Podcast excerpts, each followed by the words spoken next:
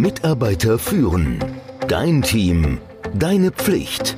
Der Podcast für Antreiber, Macher, Menschenkenner, Widerstandskämpfer und Zuhörer. Der Podcast von und mit Kai Beuth, dem Experten für das Thema Führung. Lass uns mal darüber sprechen, wie du die Selbstständigkeit fördern kannst. Und ich meine damit die Autonomie. Ich persönlich liebe es, die Freiheit zu haben, von jedem Ort aus, zu jeder Zeit und vor allen Dingen an den Dingen arbeiten zu können, an denen ich am liebsten arbeiten möchte. Das ist wahrscheinlich mit einer der Gründe, warum ich schon früh Führungskraft geworden bin. Und das kommt dir bestimmt komisch vor, aber ich habe mein Leben oder meine Zeit bei der Bundeswehr sehr genossen, nämlich gerade aus diesem Grund, weil ich es mochte, dass man mir nicht sagte, was ich zu tun habe. Und bei der Bundeswehr wird nämlich mit Auftrag geführt. Wie du den dann erledigst, das liegt in deiner Hand. Das habe ich immer als Freiheit empfunden. Den zu diesem Podcast beiliegenden Mini-Leitfaden erhältst du wie jede Woche mit dem Newsletter. Den kannst du natürlich abonnieren und das ist in den Shownotes vermerkt.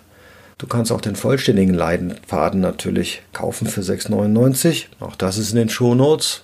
Oder du machst es dir einfach. Du schließt ein Monatsabo für 4,99 ab. Dann kriegst du jede Woche den kompletten mehrseitigen Leitfaden zu den einzelnen Folgen mit wertvollen Tipps und Tricks. Jedenfalls spreche ich im Folgenden über verschiedene Formen von Autonomie oder Selbstständigkeit. Es geht mir darum, wie du deinem Team mehr Selbstständigkeit gibst, aber dennoch strukturiert zum Erfolg führst. Vor allem, wenn man mal darüber nachdenkt, wie Menschen zusammenarbeiten. Wenn du also ein High-Performing Team aufbauen willst, dann muss ein gewisses Maß an Autonomie da sein, ja? Einer meiner Lieblingsautoren, das weißt du sicherlich schon, der Psychologe Daniel Pink, der sagt in seinem Buch Drive, auf Deutsch Antrieb, dass Menschen durch Autonomie, Beherrschung und Zielstrebigkeit angetrieben werden. Also die Definition könnte sein, Autonomie ist Freisein von externer Kontrolle oder Einflussnahme. Aber das Seltsame daran ist, Autonomie gibt es in verschiedenen Ausprägungen. Und wir wollen heute mal über die verschiedenen Ausprägungen sprechen. Die erste Ausprägung ist, wie wird denn gearbeitet? Erlaubst du deinen Mitarbeitern in deinem Team ihre Arbeit so zu tun, wie sie es für richtig halten? Machst du Vorgaben, auf welche Art und Weise bestimmte Dinge erledigt werden müssen? Gibst du Tools vor, wie zum Beispiel, oh, alle müssen das mit Keynote von Apple machen und nicht mit PowerPoint von Microsoft? Und vor allen Dingen machst du diese Vorgaben auch, wenn es vielleicht gar nicht so richtig notwendig ist? Und in vielen Fällen können wir die Art und Weise, wie wir etwas tun wollen, mit der Art und Weise, wie andere es tun sollten, in Einklang bringen. Du willst sicherlich nicht, dass jemand das Rad neu erfindet. Der Austausch von Erfahrungen oder bewährten Praktiken kann also sehr hilfreich sein.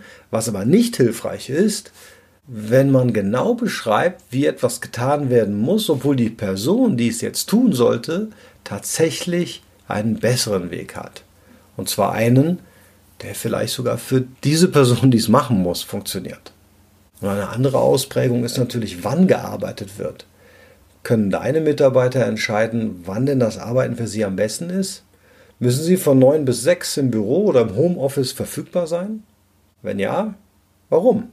Okay, manchmal sind wir durch diese gesellschaftliche Norm wirklich sehr eingeschränkt. Dieses 9 bis 6 oder das heißt ja eigentlich klassischerweise 9 to 5 Arbeitstagen solltest du nicht wirklich täglich von 9 bis 6 Uhr verfügbar sein, wenn denn der Job oder deine Aufgabe das eben nicht erfordert. Du bist zum Beispiel kein Kundendienstmitarbeiter oder sowas ähnliches, wo man von dir erwarten könnte, dass du halt verfügbar bist. Du bist halt kein Verkäufer oder Verkäuferin. Warum solltest du also, wenn du Sachbearbeiter bist im Büro, immer von 9 bis 6 durchgehend verfügbar sein? Um so ein Problem zu lösen, haben wir in unserem Team einmal die Kernarbeitszeit genutzt. Ein sehr schönes Wort. Zu einem bestimmten Zeitpunkt am Tag oder in der Woche sind alle Mitarbeiter gleichzeitig verfügbar. Das stellt sicher, dass es Zeiten gibt, in denen eine direkte oder unmittelbare Kommunikation oder auch Meetings möglich sind. Die anderen Arbeitsstunden am Tag, die kann sich dann jeder auf Grundlage seiner persönlichen ja, Präferenzen, seines persönlichen Zeitplans festlegen. Kannst früh morgens kommen, kannst spät abends gehen. Ich wohne in München. Da konnten die Mitarbeiter freitags schon entscheiden, wie halb München wahrscheinlich, komm, wir fahren zum Gardasee, als man noch wegfahren konnte. Immerhin kann jeder für sich selbst einen Zeitplan erstellen, der für ihn am besten geeignet ist. Nächste Form ist der Ort. Klarer Fall. Brauchst du die Mitarbeiter im Büro oder können sie entscheiden, nee, ich arbeite auch zu Hause. Kann man von zu Hause aus oder in einem Café arbeiten? Am Strand? Ich habe schon mal über einen Monat lang in einer anderen Stadt gearbeitet als meine Mitarbeiter. Ich musste nämlich auf meine pflegebedürftige Mutter aufpassen, als mein Vater ins Krankenhaus kam. Das war nicht einfach, aber insgesamt hat es ganz gut funktioniert. Und dadurch, dass mein Chef mir das ohne Wenn und Aber gestattet hat, konnte ich mich in dieser kritischen Phase um meine Mutter kümmern.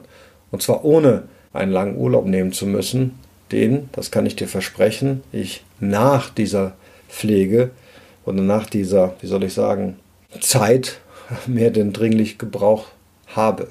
Aber das war ehrlicherweise noch zu Zeiten, als Teammeetings nur per Telefon stattfinden konnten und als die Handys noch keine so tollen Kameras hatten. Also schon was her. Das nächste ist, ein Teil der Autonomie ist zu entscheiden, woran man denn arbeitet. Haben deine Mitarbeiter die Wahl, an welchen Projekten sie sich beteiligen? Bittest du sie freiwillig, sich an Aufgaben zu beteiligen oder weist du ihnen Aufgabe zu? Es gibt einen interessanten psychologischen Unterschied zwischen gefragt zu werden und gesagt zu bekommen. Das Fragen gibt dem Empfänger die Kontrolle und damit die volle Macht zu entscheiden und im Übrigen auch abzulehnen. Und wenn man sich entscheidet, etwas zu tun, dann ist man eigentlich mehr involviert. Kern der Autonomie ist, dass man auf eine Frage oder Bitte, etwas Bestimmtes zu tun, Nein sagen können muss. Wenn du deinen Mitarbeitern diese Möglichkeit gibst, dann hast du die Kontrolle an sie übergeben. Jetzt ist es natürlich unsere Aufgabe als Führungskraft, den Mitarbeitern gelegentlich zu sagen, was sie tun sollen. Und manchmal kann man den Mitarbeitern eben leider keine Wahl lassen, wenn es darum geht, was genau erledigt werden soll. Wenn du aber mal gründlich nachdenkst, dann gibt es vielleicht eine Option, wer diese Arbeit erledigen sollte. Und ich habe festgestellt, dass wenn ich meinem Team Aufgaben anbiete und frage, wer möchte diese Arbeit als nächstes erledigen, wer möchte diese Analyse durchführen, dass sich dann immer ein Teammitglied freiwillig meldet. Mich überrascht dann oft, wer sich dann meldet, um eine bestimmte Aufgabe zu übernehmen. Aber gut. So, und dann geht es noch darum, mit wem deine Mitarbeiter denn zusammenarbeiten dürfen können die das selber wählen. Man hat nämlich logischerweise nicht immer die Wahl, mit wem man arbeitet. Aber in größeren Organisationen oder Teams, da kann es Gelegenheiten geben, gezielt mit dem Kollegen zusammenarbeiten zu dürfen, mit dem man eben gerne zusammenarbeitet. Und all die Punkte, die wir bezüglich der Autonomie besprochen haben, bedeuten definitiv nicht, dass du dich zurücklehnen und entspannen solltest und deine Teammitglieder können tun und lassen, was immer sie wollen. Aber so wie man nicht alles bis ins kleinste Detail steuern darf oder vorschreiben muss, darf man auch nicht alles ungesteuert laufen lassen. Du musst also die richtige Balance finden.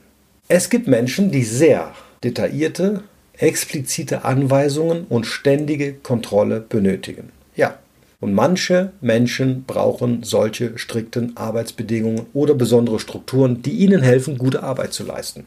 Du darfst also das Setzen von Grenzen und die Bereitstellung von Strukturen, das Geben von Informationen und das Führen von Aufsicht, wenn sie jemand braucht, niemals mit Micromanagement verwechseln. Das ist nur der Fall, wenn du Mitarbeiter, die all diese Dinge nicht benötigen, so behandelst. Und so ist das auch bei der Autonomie. Manche Menschen brauchen die Freiheit zu entscheiden, ob sie von zu Hause aus arbeiten oder ob sie um 10.30 Uhr ins Büro kommen können oder ob sie sich das aussuchen können, mit wem sie was zusammenarbeiten möchten. Autonomie ist dann am besten, wenn man gerade genug Struktur, Information und Kontrolle erfährt, um den Teammitgliedern die Freiheit zu geben, innerhalb dieser Grenzen alle Entscheidungen zu treffen und erfolgreich zu sein.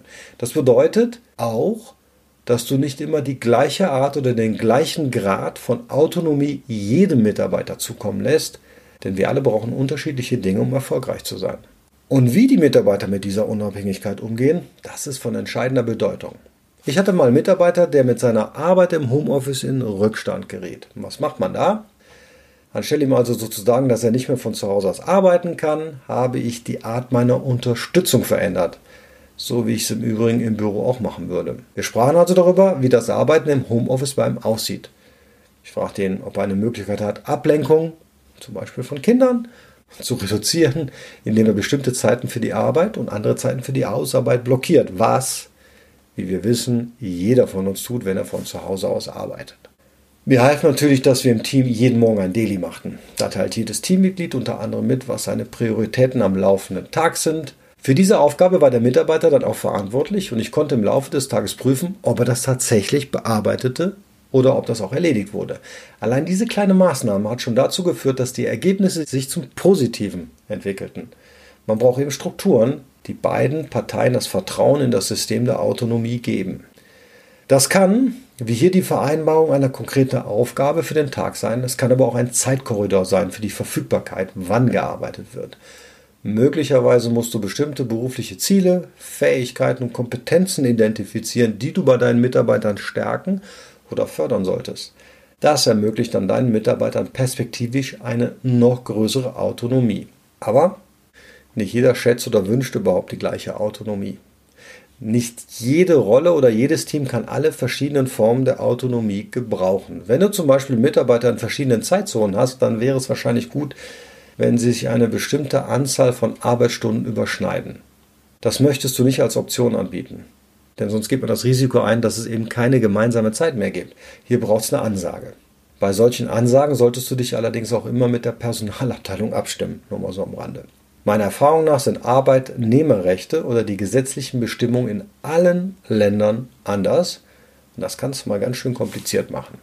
Und du musst auch bedenken, wie sich die Autonomie auf das gesamte Team auswirkt. Wenn Menschen regelmäßig remote arbeiten, dann wirkt sich das nicht nur darauf aus, wie sie mit dir als Vorgesetzten zusammenarbeiten. Es verändert die Art und Weise, wie sie mit all ihren Kollegen zusammenarbeiten. Vielleicht stellst du fest, dass du neue Tools, andere Software und unterschiedliche Hardware benötigst. Vielleicht musst du einige Regeln oder einen Leitfaden entwickeln, wie die Arbeit verteilt wird und welche Arbeit sich das Team selber aussuchen kann oder welche Arbeit von dir zugewiesen wird, bevor du neue, wie soll ich sagen, Ansätze der Autonomie umsetzen möchtest. Fang mal an herauszufinden, was für jedes deiner Teammitglieder eigentlich wichtig ist. Finde alle Abhängigkeiten im Zusammenhang mit der Rolle oder der Verantwortung heraus. Und denke auch an die Auswirkungen auf das gesamte Team oder sogar auf andere Kollegen, mit denen dein Team zusammenarbeitet. Sprich mit jedem einzelnen Mitarbeiter und dann mit dem gesamten Team. Und vielleicht möchtest du über die aktuellen Erfahrungen mit der Arbeit sprechen und darüber, was sich in Bezug auf die Arbeit denn verändern hat. Du kannst meinen Leitfaden verwenden, den ich erstellt habe. Der wird dir nämlich bei diesen Gesprächen helfen. Starte und kommuniziere deinen ersten Schritt hin zur Autonomie als ein Experiment. Ein Experiment, bei dem du dir anschaust, was funktioniert und was nicht. Versprich nichts, was du am Ende wieder zurücknehmen musst. Du kannst eine solche Situation vermeiden, wenn du dich im Voraus mit deinem Team darüber abstimmst, was erwartet wird und wie ihr zusammenarbeiten werdet, um die Autonomie zu vergrößern. Wenn du also zu mehr Autonomie bereit bist, empfehle ich dir dringend, das vorhin erwähnte Arbeitsblatt herunterzuladen. Du kannst mir natürlich auch eine Nachricht an kai.mitarbeiterführen.com schicken und mir einfach mitteilen, dass du interessiert bist. Dann schicke ich es dir. In diesem Sinne wünsche ich dir viel Erfolg beim Experimentieren oder experimentellen Einführen der Autonomie in dein Team und du wirst sehen, nach einer gewissen Zeit und einer Einschwungphase wird die Produktivität erheblich steigern. Danke. Mitarbeiter führen. Dein Team. Deine Pflicht. Der Podcast für Antreiber, Macher, Menschenkenner, Widerstandskämpfer und Zuhörer. Der Podcast von und mit Kai Beuth, dem Experten für das Thema Führung.